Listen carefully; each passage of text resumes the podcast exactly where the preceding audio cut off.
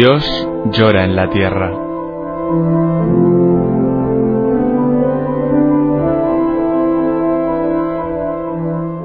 Un libro en el que Berenfried van Straten, el padre Tocino, fundador de Ayuda a la Iglesia Necesitada, recoge su experiencia cara a cara con el dolor, la miseria, el hambre y la opresión a lo largo de toda la geografía del planeta.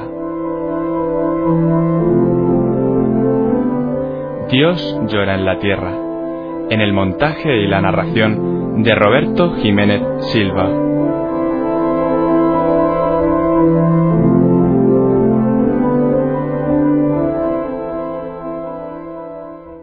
Capítulo número 11 Historia de una Navidad vietnamita. Víspera de Nochebuena, 1965.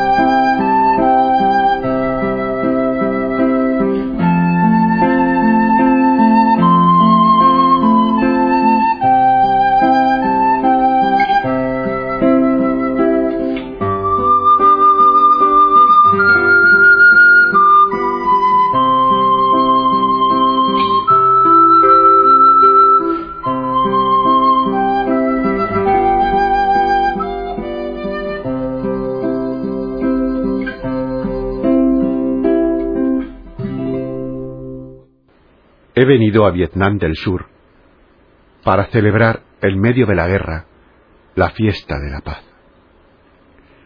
Mi viaje empezó ayer bajo la helada lluvia de París.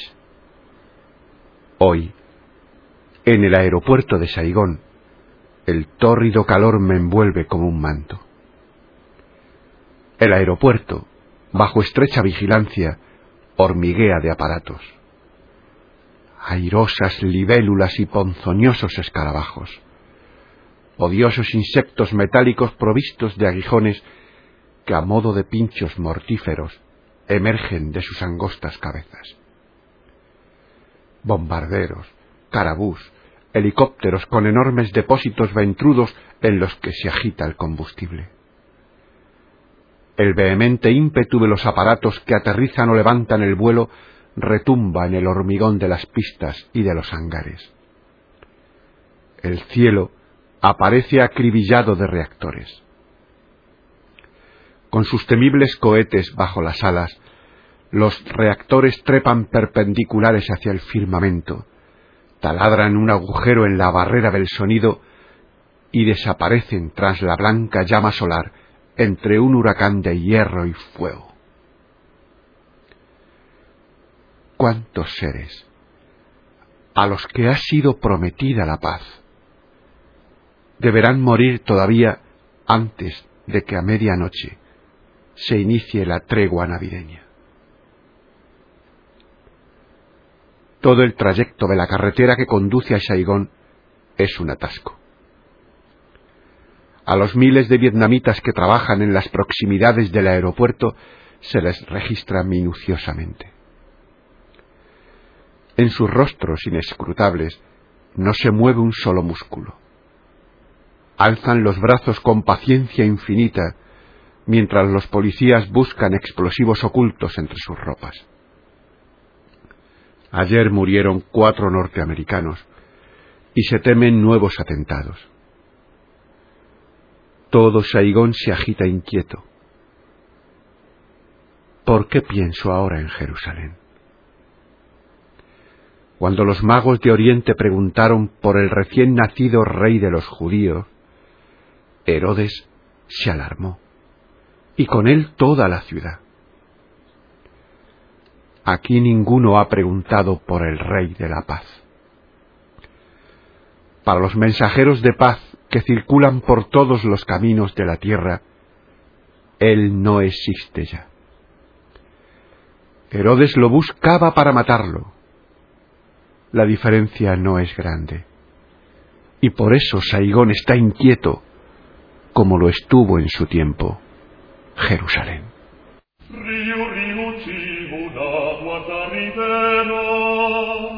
Dios guardó del lobo a nuestra cordera. Dios guardó del lobo a nuestra cordera. Riu, riu, chingula, guarda ribera. Dios guardó del lobo, del lobo nuestra cordera. Dios guardó del lobo, del lobo nuestra cordera. Tarde de Nochebuena.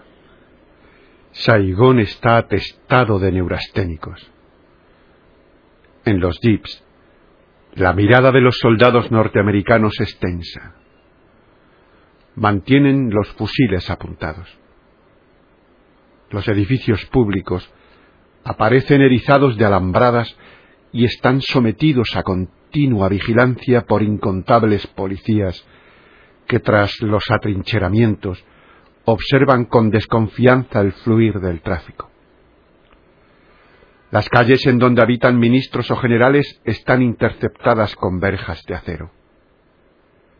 Pero cuando el día se acaba, los chiquillos vietnamitas hacen danzar sus cometas de papel al aire de un cielo vespertino color madreperla hasta que el sol arde en el ocaso. Entonces se enrojecen las luces de la gran turbe. Es la víspera de Navidad. De las fachadas cuelgan guirnaldas tremolantes hechas con luces y papel multicolor. Luminosas estrellas ondean en las ventanas igual que flores exóticas. El niño que trae la paz a la tierra es esperado también en Saigón. pero la paz no ha llegado. Por ochenta y cuatro veces, Vietnam del Norte ha violado la tregua que ellos mismos anunciaron.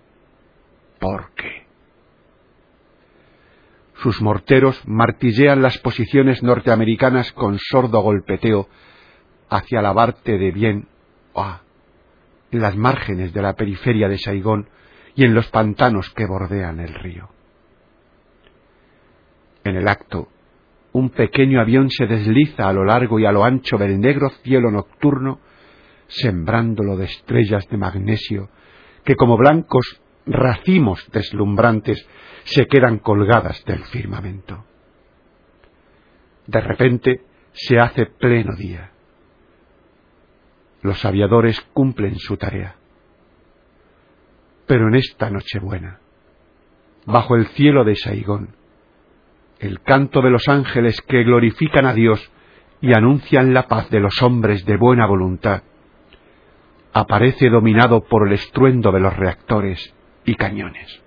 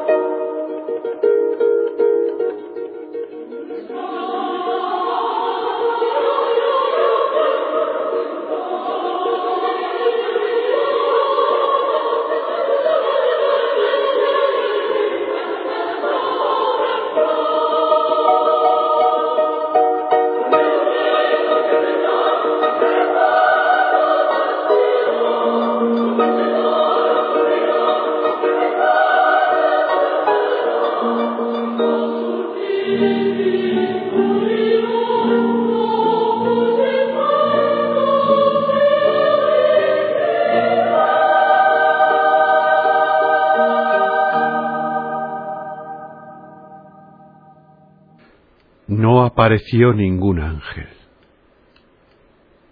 El niño ha nacido de todos modos. No en Belén, sino en el campo de evadidos de Namhai, a lo largo de la orilla del río Saigón. Allí, en un viejo almacén, vive hacinada la población de toda una aldea. La cuarta parte de estas 251 familias carece de padre. También el hombre del que esta noche María ha dado a luz un hijo era uno de los sesenta notables de la aldea fusilados por los vietnamitas de Hanoi. Su Nazaret se llama Tri y dista de aquí 150 kilómetros. No dejaron su aldea a causa del empadronamiento ordenado por el César Augusto, sino porque los comunistas exigían su arroz y necesitaban a sus jóvenes para la guerra y fusilaban a cuantos se negaban a colaborar. No había un asno que los llevase a grupas cuando se sentían cansados. El párroco desempeñó el papel de San José guiándoles por la inhóspita selva y atravesando los ríos a nado. Por el camino perdió a diez de sus feligreses. Algunos murieron por accidente, otros extenuados o abatidos por los francotiradores. Después de la fuga, no encontraron otro alojamiento que este almacén abandonado, cuyo tejado semiderruido no les protege ni del sol ni de la lluvia. Y mientras estaban allí, se cumplieron los días de María Tai, que dio a luz a su primogénito, lo envolvió en pañales y lo acostó en una caja de cartón porque en Saigón no había sitio. No hubo pastores, ni reyes magos que se dijeran mutuamente vayamos a Namhai a ver qué ha sucedido. Solo porque había previsto decir una misa de campaña con estos prófugos, he conocido casualmente a María Taí y a su niño, acostado en la caja de cartón. Los vecinos, cuatro familias que habitan en locales contiguos, separados entre sí por una estera de bambú, confeccionaron una especie de hamaca en la que colocaron al niño sollozante. ¿Qué otra cosa podría hacer yo sino mecer cuidadosamente al crío y depositar mi dinero en las manos de María? Entonces, San José me condujo a la mísera casa parroquial que había instalado en un rincón del almacén.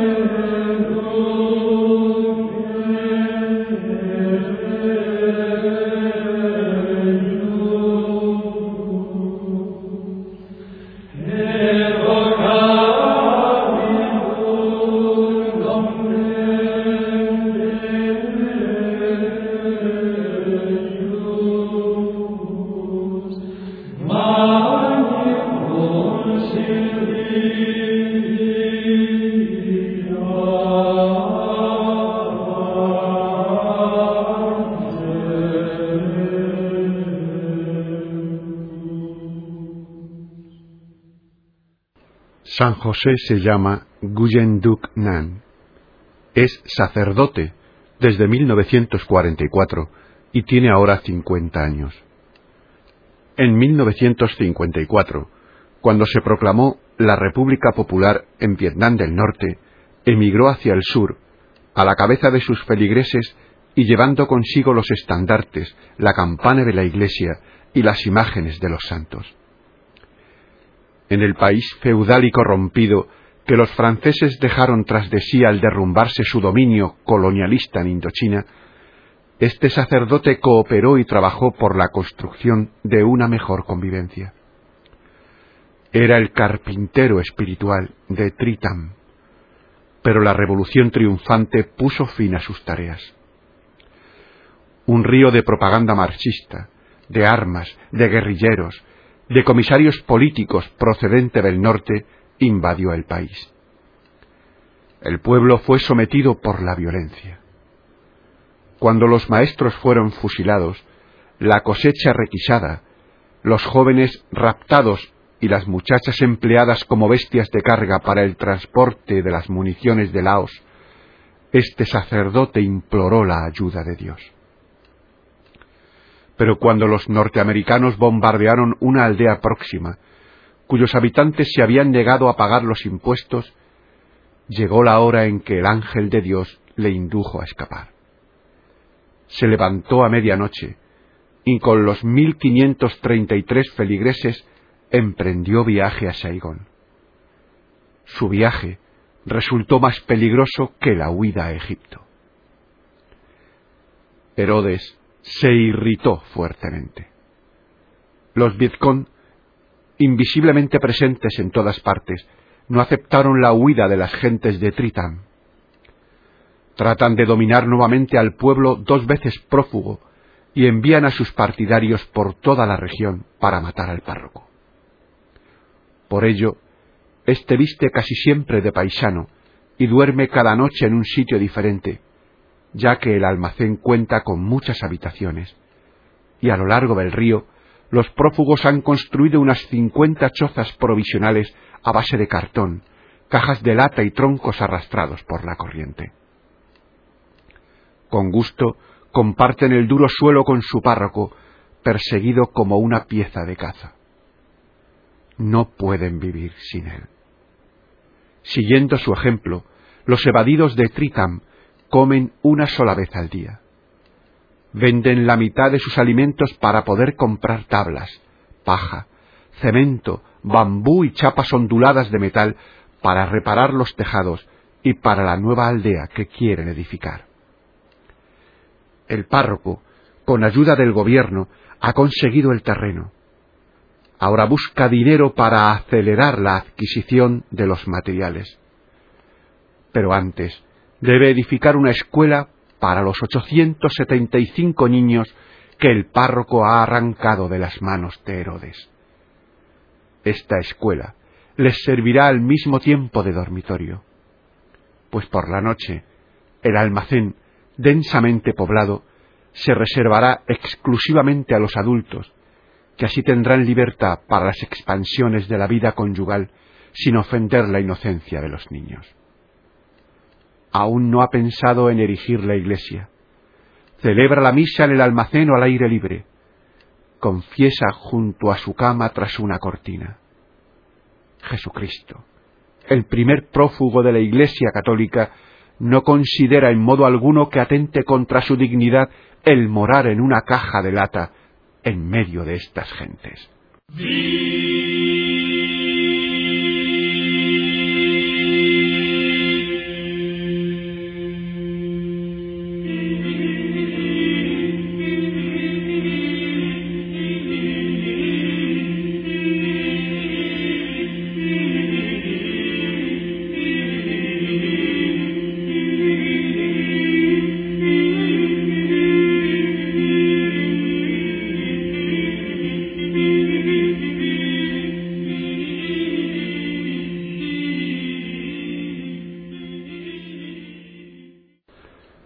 Cuando en el bullicio de la misa solemne logré con esfuerzo entonar el gloria de la primera Nochebuena, pensé que todos los homenajes que tributamos al lejanísimo Dios en medio de la comodidad deben de sonar como blasfemias a los oídos de su divino Hijo, si no lo honramos en los más pobres de los suyos, en los cuales nos está Él tan exigentemente próximo. El Redentor, que nació en la ciudad de David, siente asco de nuestra devoción, de nuestra liturgia estilizada y de todas las reformas necesarias o desequilibradas que nosotros consideramos indispensables para el florecimiento del reino de Dios, si rechazamos a las víctimas de una opresión injusta, a los pacíficos que sufren violencia, a los desamparados que son pisoteados en la lucha por las zonas de influencia política, a los feligreses de Tritam, al niño recién nacido de María Tai y a todos los desheredados del mundo, a quienes desde hace dos mil años espera el niño en el pesebre.